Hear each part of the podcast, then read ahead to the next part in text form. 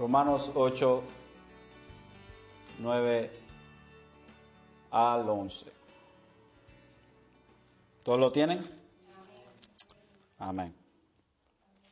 Yo no lo tengo. ok, ahora sí. Dice así la palabra del Señor. Sin embargo, vosotros no estáis en la carne, sino en el Espíritu, si en verdad el Espíritu de Dios habita en vosotros. Pero si alguno no tiene el Espíritu de Cristo, el tal no es de él.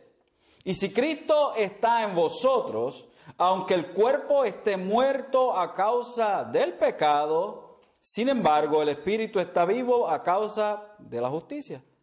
Pero si el Espíritu de aquel que resucitó a Jesús de entre los muertos habita en vosotros, el mismo que resucitó a Cristo Jesús de entre los muertos, también dará vida a vuestros cuerpos mortales por medio del Espíritu que habita en vosotros. Le he puesto como título a este sermón, el creyente morada del Espíritu, el creyente morada del Espíritu. Y hemos establecido en estas eh, últimas semanas algo muy importante y es que en el espíritu hay vida y en la carne solo hay muerte.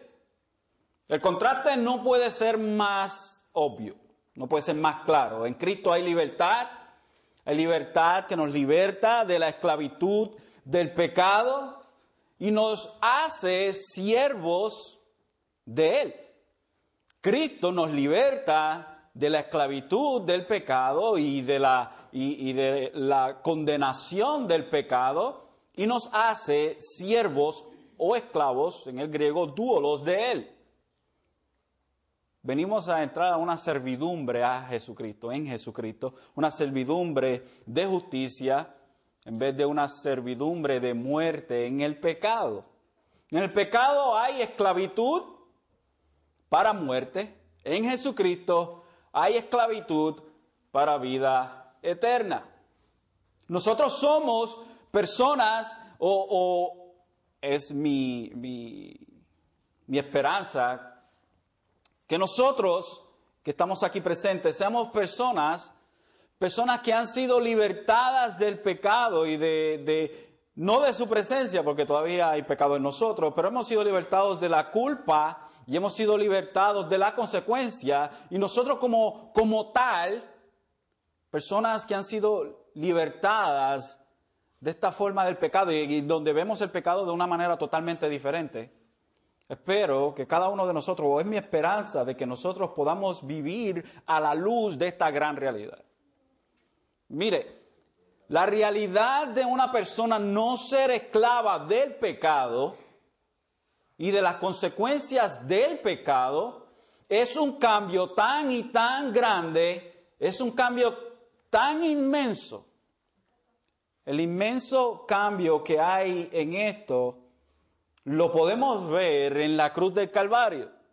Porque lo que se llevó a cabo en la cruz del Calvario fue tan grande que cambió la historia del hombre. Y ahora antes no teníamos nosotros en qué nosotros podíamos confiar, en qué nosotros podíamos obtener vida eterna, ni siquiera un paso o, o un puente hacia Dios, pero en Jesucristo sí tenemos aquello que el hombre necesita, no porque así lo desea, pero porque así es la realidad. Usualmente nosotros eh, podemos decir necesito algo porque es lo que quiero, pero hay veces que necesitamos algo y no sabemos que lo necesitamos. El hombre en su, en su estado de pecaminosidad necesita salvación, aunque así no lo acepte, aunque así no se dé de cuenta. Pablo expresa en el verso 6 de este capítulo, porque la mente puesta en la carne es muerte, pero la mente puesta en el espíritu es vida y paz. So, el contraste que presenta Pablo aquí es evidente, no, no, no podemos perdernos en el camino de lo que Pablo está diciendo. No es difícil de, interpretar, de hacer exégesis del verso. Es bastante plano, es bastante obvio. La mente puesta en la carne es muerte. O sea, la persona donde su mente, a la cual donde su mente habita en las cosas de la carne, esa, esa, es, esa mente que solamente está empapada de los deseos de la naturaleza pecaminosa como ser humano, el resultado de esto es muerte. Muerte en el sentido en que hay una muerte para todo aquel que no está en Cristo. Todo aquel que no está en Cristo está muerto. Está separado de Dios. La, la, palabra muerte quiere decir separación. Está separado de Dios. Hay una separación, hay un abismo que no se puede juntar. So, a todo aquel que no está en Dios, entonces está muerto. La mente puesta en la carne es, es muerte, es estar muerto. Y una mente que continúa en, las cosas de la carne o en, los deseos pecaminosos de nuestra naturaleza, una, una mente que camina y que su vida va en ese patrón, es una muerte que no simplemente está muerta espiritualmente en la separación de Dios, pero estará muerta eternamente separado de la gracia y de la misericordia y del amor de Dios. So que esa muerte lleva a una muerte segunda.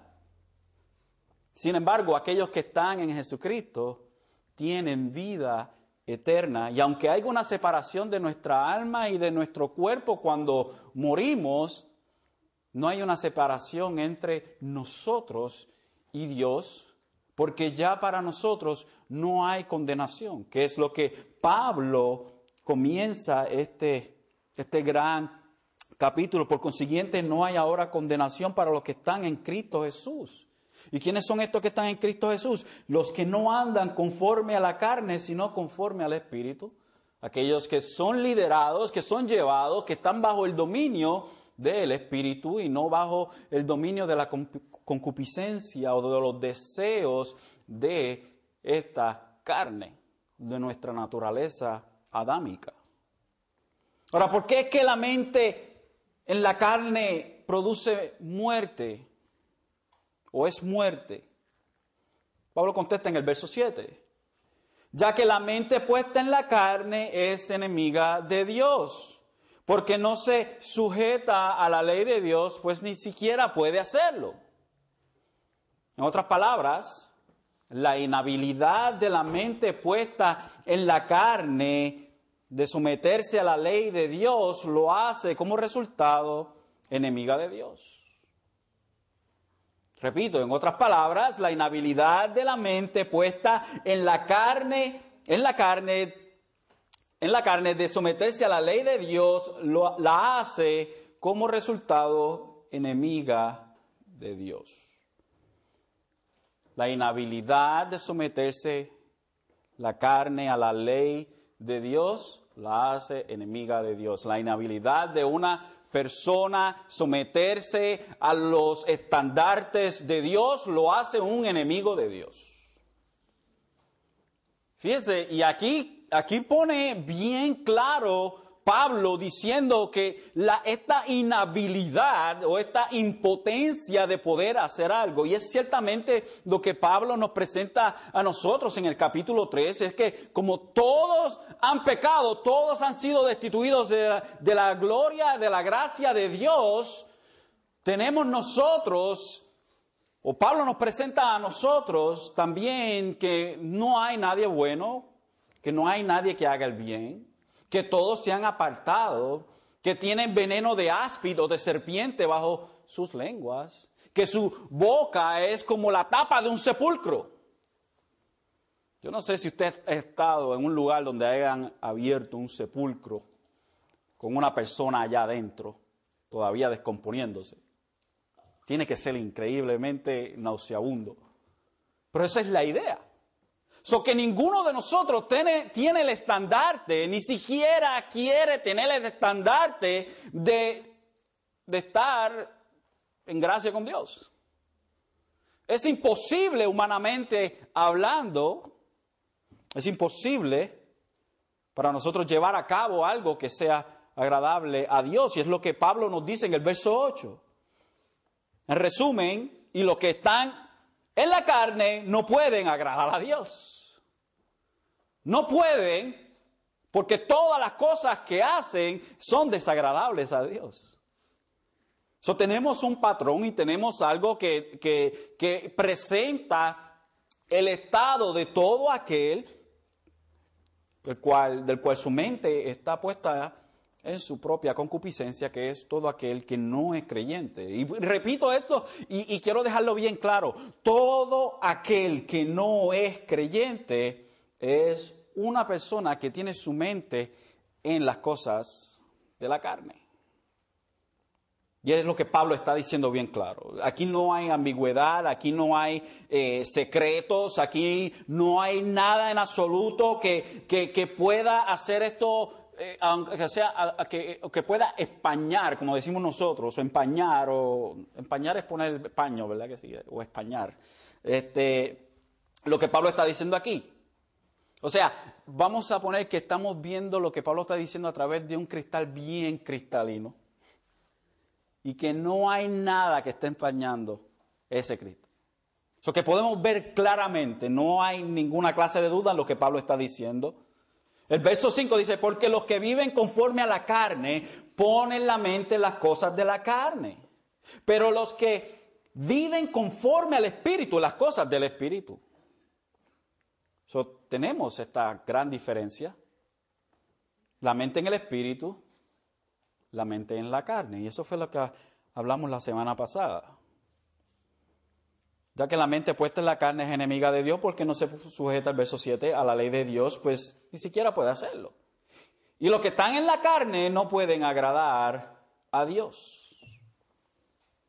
Lombard Citet dijo esto en latín, dijo omnis vita infidelium peccatum estem in bonum sine sume bone.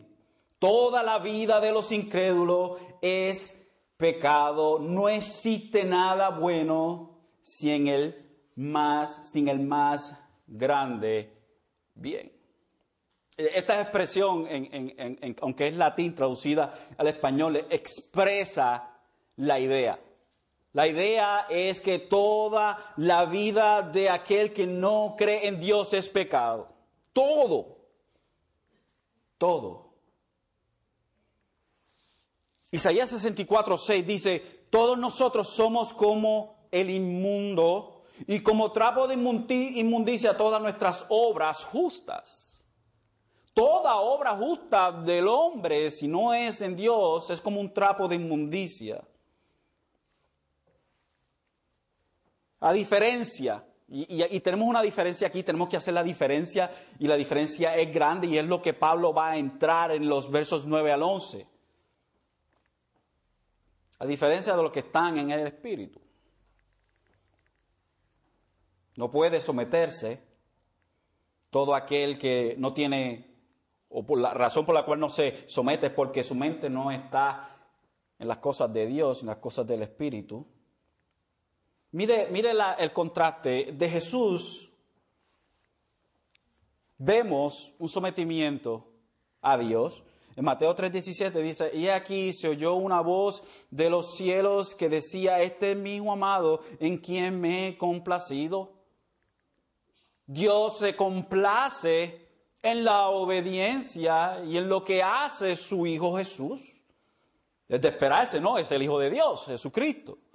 Juan 8:29 dice, y el que me envió está conmigo, este es Jesús hablando no me ha dejado solo porque yo siempre hago lo que le agrada.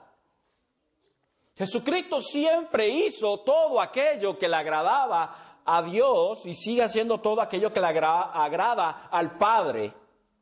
Pero no simplemente se dice de Jesucristo como aquellos, como aquel que, que, agrada al Padre, pero también se dice de los creyentes y en qué forma nosotros agradamos a Dios. Y hay, y hay un sinnúmero de formas en que nosotros agradamos a Dios. Por ejemplo, en 1 Corintios 7:32 dice Pablo a los hermanos de Corintio, dice, mas quiero que estéis libres de preocupación. El soltero se preocupa por las cosas del Señor como puede agradar al Señor. Buscamos nosotros agradar a Dios porque podemos agradar a Dios. Filipenses 4, 18, pero lo he recibido todo y tengo abundancia.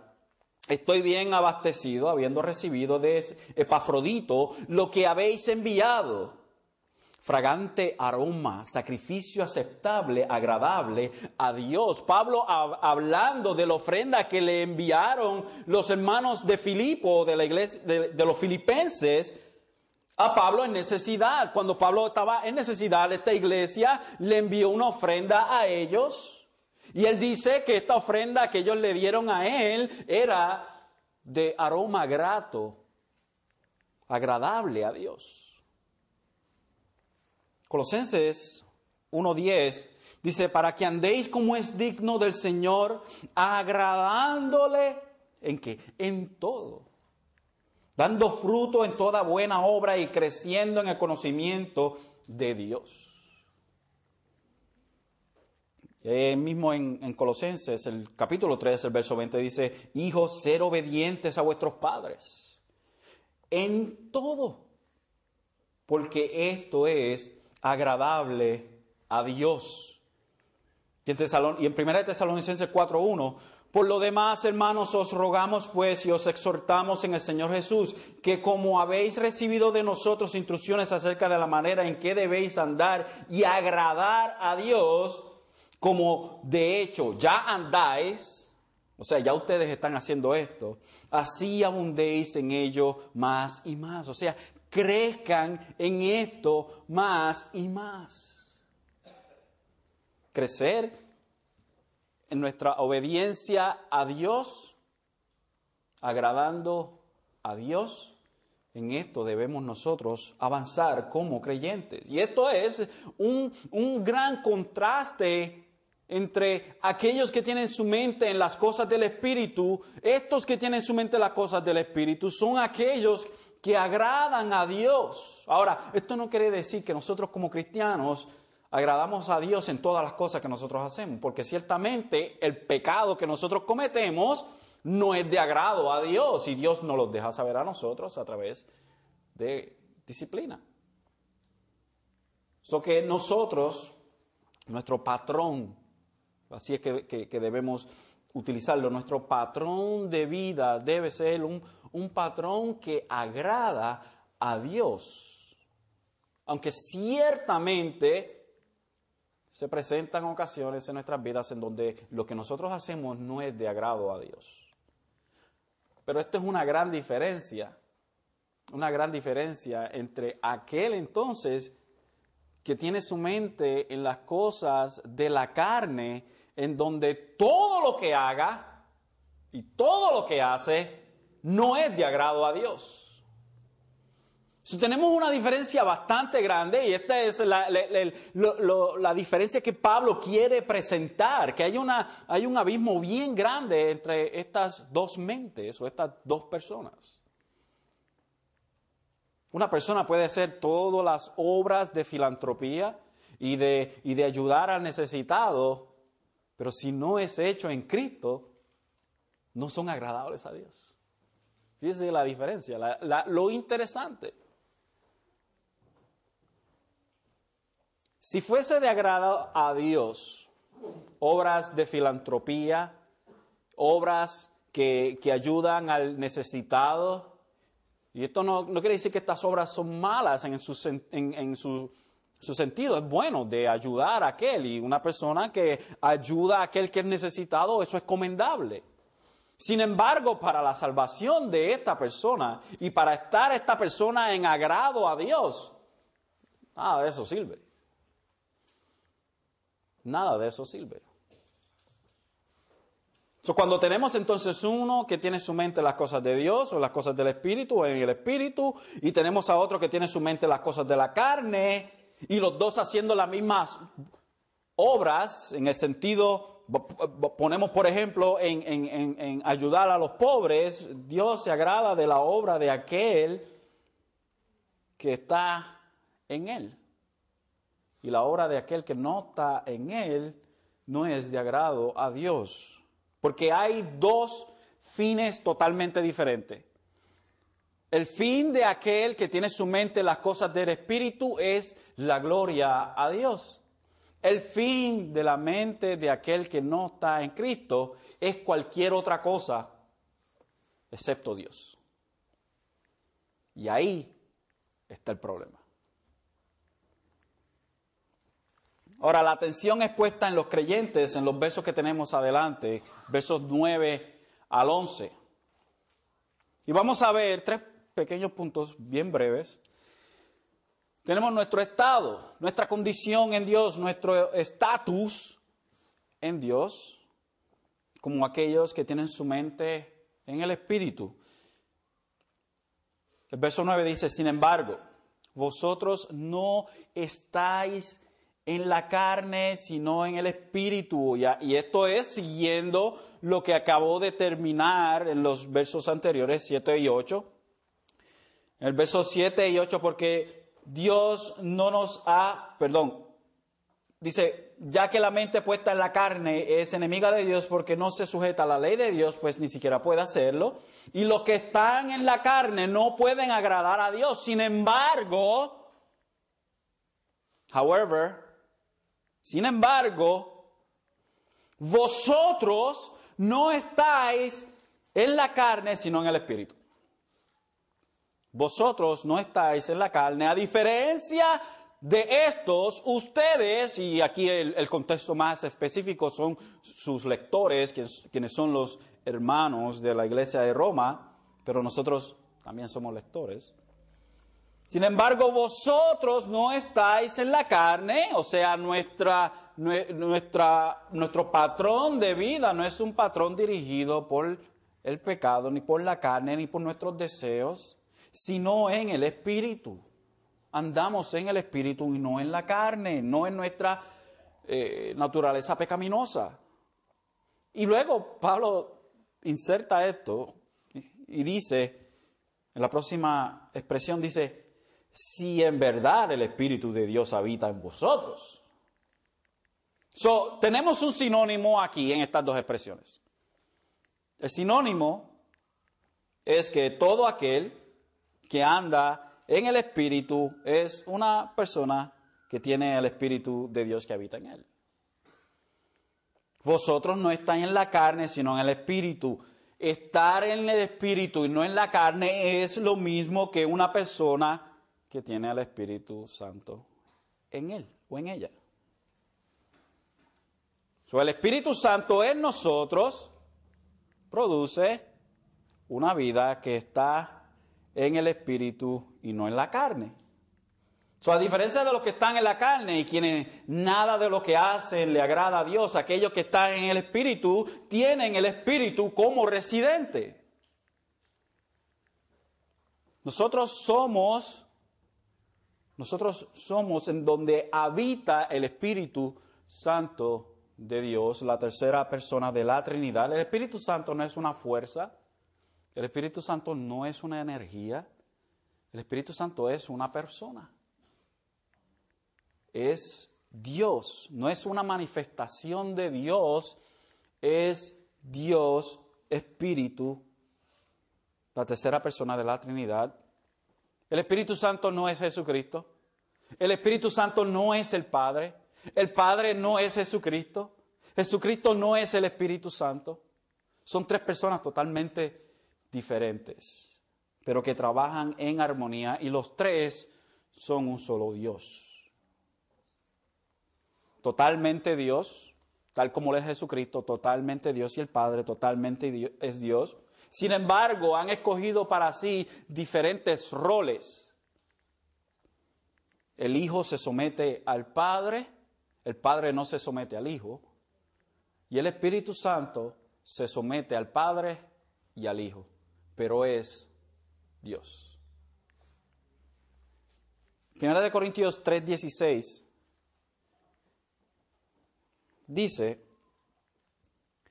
¿no sabéis que sois templo de Dios y que el Espíritu de Dios habita en vosotros? Y aquí el contexto, y en el, contexto en específico de aquí de Pablo está hablando a la iglesia en general de Corintios. A la iglesia en general en Corintios. Dice el verso 17, de, dice, Dice, si alguno destruye el templo de Dios, Dios lo destruirá a él porque el templo de Dios es santo y eso es lo que vosotros sois. Y aquí está hablando en general, está hablando aquel que destruye la obra de Dios, la iglesia, Dios lo destruye a él. No está hablando de una persona individual como tal, no está hablando de que si nosotros destruimos nuestro cuerpo, pues Dios nos va a destruir a nosotros, porque ciertamente cada uno de nosotros destruye su cuerpo con un sinnúmero de cosas que hacemos que no tenemos que hacer porque dañan nuestro cuerpo o no hacemos cosas que tenemos que hacer como ejercicio eh, que nos ayudan a mantener nuestro cuerpo. Aquí está hablando de la congregación en general, la congregación de los Corintios. Son nosotros como miembros del cuerpo de Cristo, nosotros tenemos al Espíritu Santo y juntos en esta congregación somos nosotros templo del Espíritu Santo. En 1 Corintios 6, 19 tenemos, va acercándose, es un zoom in, se acerca más y habla de personas individuales. Dice, o no sabéis que vuestro cuerpo 1 Corintios 6, 19. ¿No sabéis que vuestro cuerpo es templo del Espíritu Santo que está en vosotros, el cual tiene de Dios, el cual tenéis de Dios y que no sois vuestros? So, aquí está hablando del cuerpo de una persona como templo del Espíritu Santo. Y aquí en el original la idea es del, lugar santísimo, no del templo en general, pero el lugar más sagrado del templo donde nadie podía entrar más que una vez al año, el sumo sacerdote, y si estaba mal, esa persona moría. Por eso es que se le ponían las campanitas y se le amarraba una soga, porque si moría, nadie podía sacarlo de ahí, había que jalarlo, su cuerpo. Y esto era la economía del Viejo Testamento y ahora nuestro sumo sacerdote es Jesucristo, o que esto no es así. Pero nosotros somos el templo del Espíritu Santo porque habita el Espíritu de Dios en nosotros. Es lo que apuntaba el tabernáculo y el templo cuando la chequina de Dios estaba en el lugar santísimo. Cuando la presencia de Dios estaba en el lugar santísimo, eso nos apuntaba a algo mucho más grande. Y era que el Espíritu de Dios, que Dios mismo iba a habitar en templos no hechos de manos, pero templo que es hecho por Dios, que somos nosotros, los creyentes. ¿O no sabéis que vuestro cuerpo es templo del Espíritu Santo, que está en vosotros? Y el verso 20 dice, pues por precio habéis sido comprados. Por tanto, glorificar a Dios en vuestro cuerpo y en vuestro espíritu, los cuales son de Dios. Nuestro cuerpo y nuestro espíritu es de Dios. Como tal, así tenemos que, que glorificarle a Él, porque nuestro cuerpo es de Dios y nuestro espíritu es de Dios. ¿Y por qué Pablo está diciendo esto? Pablo está diciendo esto a los hermanos de Corintios creyentes, estamos hablando de creyentes, no estamos hablando de gente que no son creyentes, creyentes. Si nosotros vamos un poquito más hacia, hacia arriba, el verso 15, el verso 15 dice, ¿no sabéis que vuestros cuerpos son miembros de Cristo? ¿Tomaré acaso los miembros de Cristo y los haré miembros de una ramera, o sea, de una prostituta? De ningún modo. ¿Qué estaba sucediendo? Que habían hermanos de la iglesia que estaban uniéndose a prostitutas. Estaban teniendo relaciones con prostitutas. hermanos en la iglesia. Y Pablo dice, hermanos, ¿qué es lo que está pasando? ¿Cómo ustedes van a unirse a una prostituta cuando ustedes son el cuerpo de Jesucristo, cuando ustedes son el templo de Jesucristo? Dice, ¿o no sabéis que el que se une a una ramera es cuerpo con e-, es uno con ella? ¿Es un cuerpo con ella? Porque él dice, los dos vendrán a ser una sola carne. Pero el que se une al Señor es uno con él, es un espíritu con él. Entonces Pablo le dice, huid de la fornicación, o sea, toda relación sexual fuera del matrimonio es fornicación. Todos los demás pecados que un hombre comete están fuera del cuerpo, pero la fornicación peca contra tu propio cuerpo y es las consecuencias de la fornicación del pecado sexual, que trae un sinnúmero de problemas mentales y hasta venéreos de salud.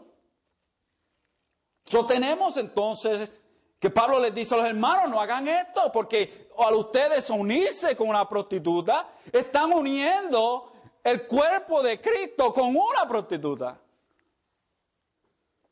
Hermanos, no estamos hablando aquí de gente que no son creyentes, estamos hablando de hermanos. Fíjese. Y Pablo dice, no hagan eso, ¿cómo ustedes van a hacer eso? Si ustedes son templo del Espíritu Santo. 1 Corintios 12, 13 dice, pues por un mismo espíritu todos fuimos bautizados, o sea, unidos, sumergidos en un solo cuerpo, y este es Jesucristo, ya judíos o griegos, ya esclavos o libres, y a todos se nos dio a beber del mismo espíritu. So, habla, aquí tenemos que, que entender una verdad bien grande. Y es que toda persona que es creyente tiene el Espíritu Santo. Todo creyente tiene el Espíritu Santo. No hay gente que han creído y no tienen el Espíritu Santo. No hay tal cosa, estado intermedio, ni nada de eso. Que usted vino a creer y ya lleva un tiempo y usted no tiene el Espíritu Santo y necesita el bautismo del Espíritu Santo. No. Todo creyente tiene el Espíritu Santo. Todo creyente tiene el Espíritu Santo en él. Y si no tienen el, Espíritu Santo en él es porque no es creyente. Es imposible tener una cosa sin la otra. Las declaraciones de Pablo en estos versos son bien simples. No hay quien ande en el Espíritu si el Espíritu no está como morador en esa persona. Por ejemplo, en Judas, libro de Judas, verso 17 y 19, tenemos aquellos que no tienen el Espíritu, pero se hacen pasar como si lo tuvieran. Dice, pero vosotros, amados, acordados de las palabras que antes fueron dichas por los apóstoles de nuestro Señor Jesucristo, quienes os decían en los últimos tiempos, tiempos habrán burladores que irán tras sus propias pasiones impías. Esto es un sinónimo de aquellos que tienen su mente en la carne. Son gente que, va, que van tras sus propias pasiones pecaminosas. Estos son los que causan divisiones, individuos mundanos que no tienen el Espíritu. el contraste que tenemos es que aquel que tiene el Espíritu, entonces es aquel que anda en el Espíritu y su mente está en el Espíritu. Y aquel que no tiene el Espíritu, su mente está apoyada en sus propias pasiones y deseos pecaminosos. Ahora, ¿cuáles son los beneficios presentes para nosotros que tenemos del Espíritu Santo? Y es lo que Pablo nos dice entonces en el verso 10. Dice, y si Cristo está en vosotros, aunque el cuerpo esté muerto a causa del pecado, sin embargo, el Espíritu está vivo a causa de la justicia. Primero, esta, esta expresión, si Cristo está en vosotros, lo cual es increíble, Jesucristo está en nosotros. Juan 6:56 dice, el que come mi carne y bebe mi sangre, permanece en mí y yo en Él. Juan 14, 20 dice, en ese día conoceréis que yo estoy en mi Padre y vosotros en mí y yo en vosotros. Juan 14, 23. Si alguno me ama, guardará mi palabra y mi Padre lo amará y vendremos a Él y haremos con Él morada. Juan 15, 5. Yo soy la vid, vosotros los cimientos, en algunas traducciones los pámpanos o las ramas. El que permanece en mí, yo en él, ese da mucho fruto, porque separados de mí nada podéis hacer. Y Juan 17, 23 dice, yo en ellos y tú en mí. Esta es la oración sacerdotal de Jesucristo. Yo en ellos y tú en mí, para que sean perfeccionados en unidad, para que el mundo sepa que tú me enviaste y que los amaste tal como me has amado a mí. Vemos una unión de entre Jesucristo y el creyente, que somos sumergidos en su cuerpo, que es la iglesia, y que Jesucristo habita en nosotros, y que el Padre habita en nosotros. ¿Cómo es esto? A través del Espíritu. El Espíritu habitando en nosotros es sinónimo de la deidad habitar en nosotros. El Padre y el Hijo habitan en nosotros a través del Espíritu.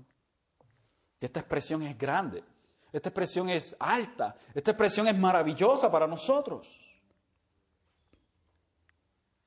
Que nosotros a veces como creyentes sentimos una, una soledad, porque a veces escuchamos demasiado las críticas y escuchamos demasiado nuestra, nuestra propia conciencia acusándonos a nosotros y el enemigo acusándonos delante de Dios. Pero tenga por seguro, hermano, que si el Espíritu está en usted, la deidad misma está en usted. Nuestro cuerpo, por ser parte de esa naturaleza pecaminosa, está destinado a muerte por el pecado de Adán. Es lo que Pablo nos dice, aunque el cuerpo esté muerto a causa del pecado. la idea es que la inevitable consecuencia del pecado de Adán es que todos vamos a morir. Que todos vamos a morir, aunque el cuerpo esté muerto, destinado a morir a causa del pecado. Sin embargo, el espíritu está vivo, y esto es el Espíritu, nosotros, nuestro interior, no es el Espíritu Santo, nuestro interior, estamos vivos, está, está vivo a causa de la justicia. O sea, la parte redimida de nosotros ha sido transportada de muerte a vida por medio de haber sido justificados. Porque nosotros hemos sido justificados, nuestro espíritu tiene vida, porque antes estábamos muertos en nuestros delitos y pecados pero Él nos dio vida a nosotros. Entonces, algunos de los beneficios presentes, aparte de un sinnúmero, en nuestra vida. Ahora, unos beneficios futuros. ¿Cuáles son los beneficios futuros de la morada del Espíritu, del Espíritu Santo en el creyente? El verso 11 dice, pero si el Espíritu de aquel que resucitó a Jesús de entre los muertos habita en vosotros, el espíritu de aquel que resucitó a Jesús de entre los muertos habita en nosotros, el Espíritu de Dios, el Padre, el mismo que resucitó a Cristo Jesús de entre los muertos, también dará vida a vuestros cuerpos mortales por medio de su Espíritu que habita en nosotros. So, el Espíritu Santo, como hizo con Jesús, el Espíritu Santo, quien mora en nosotros, nos resucitará de los muertos. El Espíritu Santo es la causa y el instrumento de resurrección. tenemos entonces, hermanos, que al igual que hizo con Jesucristo, ese beneficio es que aunque nuestro cuerpo está destinado a muerte, tenemos por seguro que el Espíritu que habita en nosotros levantará este cuerpo nuevamente y será resucitado para estar con Dios por siempre. Interesante, nosotros no dejamos de ser seres humanos. Simplemente somos seres humanos sin pecado que hemos sido libertados finalmente de la presencia del pecado en nosotros. No nos convertimos en ángeles ni nada de eso por el estilo. Hay gente que dice, eh, fulano partió con el Señor y Dios ha ganado un nuevo angelito. No. Eso son otras criaturas. Criaturas que Dios hizo para su gloria. Nosotros seguimos siendo seres humanos. Llegará el momento en donde nuestro espíritu y nuestro cuerpo será juntado, juntado nuevamente. Y seremos seres humanos, pero sin pecado. Usted quiere ver la perfección de un ser humano y las cosas que puede hacer, vea el cuerpo resucitado de Jesucristo. Porque ese es el cuerpo el cual nosotros vamos a obtener. Primera de Tesalonicenses 4, 14 al 16, perdón, al 17. Y ya estoy terminando. Dice, porque, vaya conmigo y vamos a terminar ahí. No voy a hacer más de ahí. Vaya conmigo ahí. Primera de Tesalonicenses 4:14.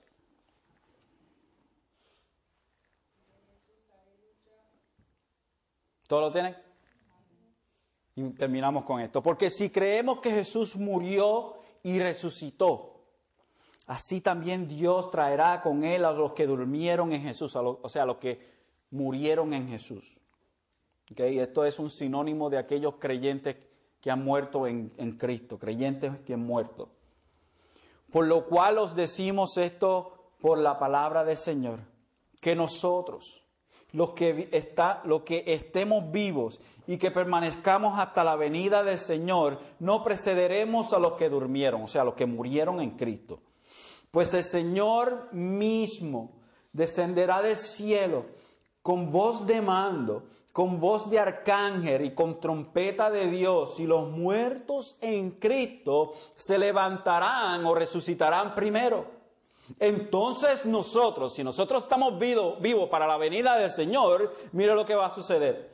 Entonces nosotros, los que estemos vivos y que permanezcamos, seremos arrebatados juntamente con ellos en las nubes al encuentro del Señor en el aire y estaremos con el Señor por siempre.